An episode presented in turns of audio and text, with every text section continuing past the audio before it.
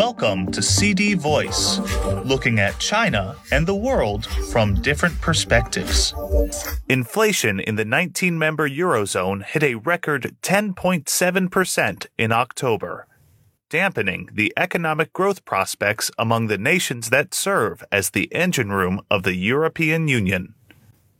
The figure is higher than the 9.9% recorded in September, according to a preliminary report on Monday by Eurostat, the EU's statistics agency.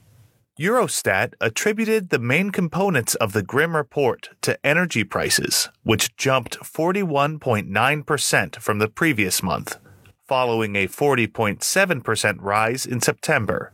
Food, alcohol, and tobacco rose 13.1%, while non energy industrial goods increased 6%, and services moved up 4.4%.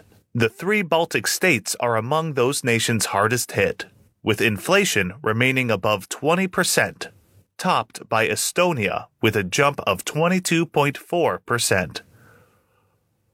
In Belgium, the annual inflation rate rose to 12.27% in October, the highest since June 1975, and many economists see no sign of an easing until the start of next year. Eurostat on Monday also announced its estimates of GDP growth.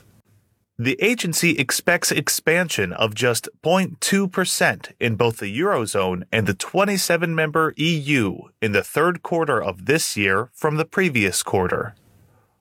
Extended slowdown. The report was released just days after the European Central Bank, whose target is to keep inflation under 2%, hiked interest rates by 0.75 percentage point last Thursday. The ECB also promised further rises and forecast an extended economic slowdown in the Eurozone. Inflation remains far too high and will stay above the target for an extended period, the bank said in a statement. In recent months, soaring energy and food prices, supply bottlenecks, and the post pandemic recovery in demand have led to a broadening of price pressures and an increase in inflation.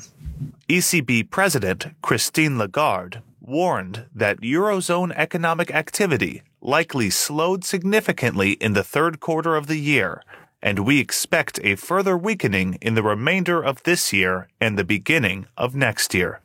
Many experts expect the Eurozone, which comprises nations that use the euro, to go into recession over the winter. An ECB survey last week showed that participants forecast growth to be negative between the third quarter of this year and the first quarter of next year.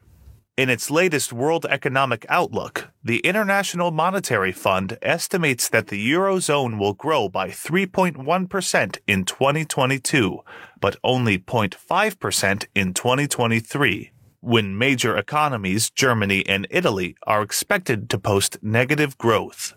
There are first signs of stagflation to be seen, ECB Governing Council member Olli Rehn, who also heads the Bank of Finland, told Finnish media on Monday.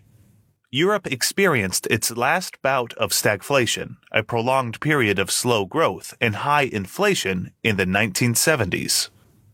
Inflation still rising due to the fact that monetary policy is actually still expansionary. Real estate is very negative and recession hasn't hit as hard yet. Vania Stavrakeva, an assistant professor of economics at the London School of Economics, said in a tweet on Monday. Also on Monday, Robin Brooks, chief economist at the Institute of International Finance, said in a tweet The ECB is a central bank where the hawks don't act like hawks and the doves aren't doves. He said the Doves are not pushing back harder against rate hikes because they know they need ECB support for their bond markets.